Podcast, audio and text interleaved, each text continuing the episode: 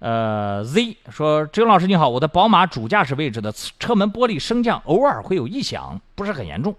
4S 店说免费给我更换里面一个配件，啊，还在质保期内。说，请问这种情况要不要换？如果换，对车子是否有影响？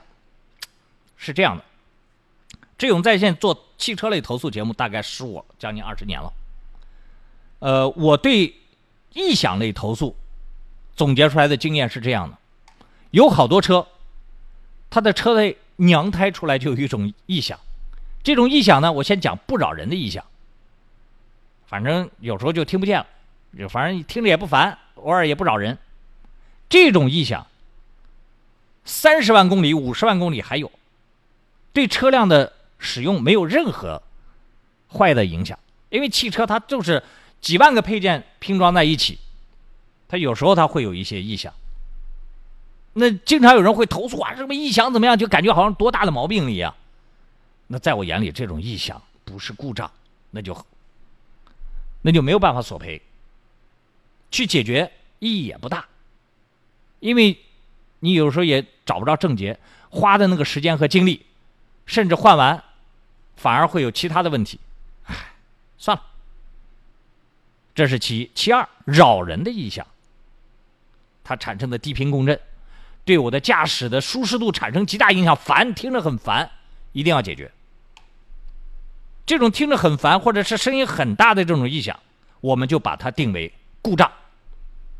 但是普通的车友他根本搞不清楚是故障还是一个很轻微的异响。我经常给大家举某一辆车子的一个天窗的声音，我们所有人都听不到，真的，包括修理工，包括我，包括他朋友，都听不到那个声音，就是他能听到。就这个车主能听到，他是见了鬼了。那个，你说厂家的人说他在骗人，不，厂家人还很客观。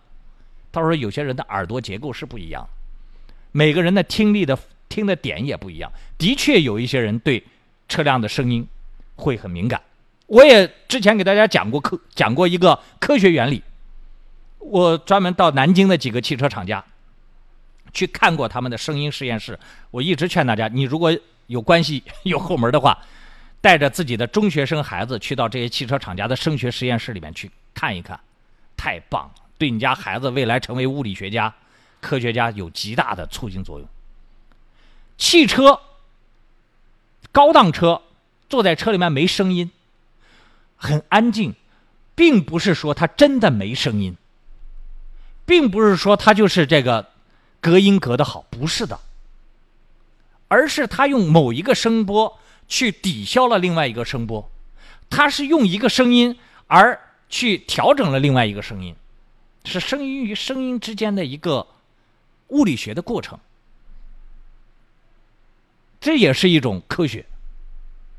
那异响它都来自于有一些厂家，他在这个异响的声波的调控方面，他可能把某一个声音没有。给它控制好，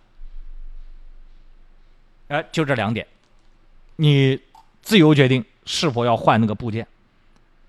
呃，基本上车窗就是升降机里面那个部件不会影响你车内的呃日常使用，我倒觉得值得一换啊。如果的确那个声音你听着不好听，那就值得一换。哎呀。